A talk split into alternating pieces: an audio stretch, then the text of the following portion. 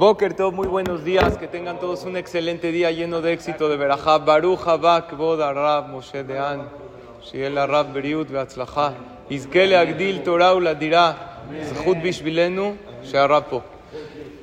La vez pasada les hablé del Ketoret. El Ketoret tiene mucha fuerza de protección. ¿Cómo termina el Ketoret, Rabotai? Con tres pesukim poderosísimos que vale la pena saberlos, memorizarlos y decirlos.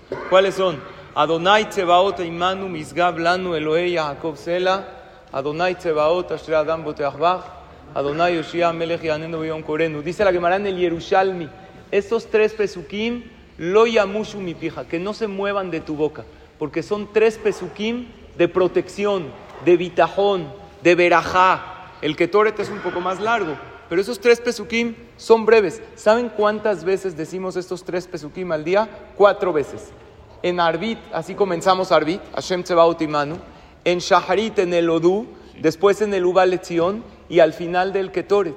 Pero estos pesukim los podemos decir durante el día cuando una persona sienta miedo, cuando una persona sienta incertidumbre con el nombre de Hashem, correcto, porque son pesukim de Teilim y son pesukim maravillosos que le dan protección a la persona. Por lo tanto, memorícenlos y es bueno decirlos en cualquier momento del día. La traducción es Hashem Tsebaot Imanu, Dios de los ejércitos. Hashem tiene ejércitos completos de ángeles, todos esos nos protegen.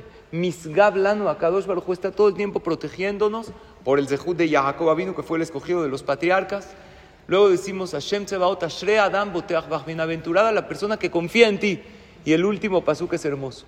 Akadosh Baruchu, Oshia, sálvanos, el rey que nos responde el día que lo llamamos a él.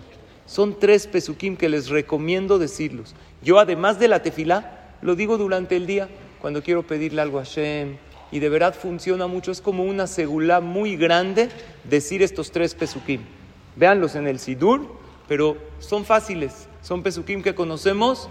Y decir estos pesukim para pedir protección para uno y para los que uno desea es algo muy bueno. Ojalá y Hashem nos proteja a todo Am Israel, nos mande Shalom en Eretz Israel, Bezrat Hashem para los Hayalim. Les pedimos después de la tefilá unos minutos, como todos los días, para decir Teilim. Que tengan todos un excelente día y mucha veraja.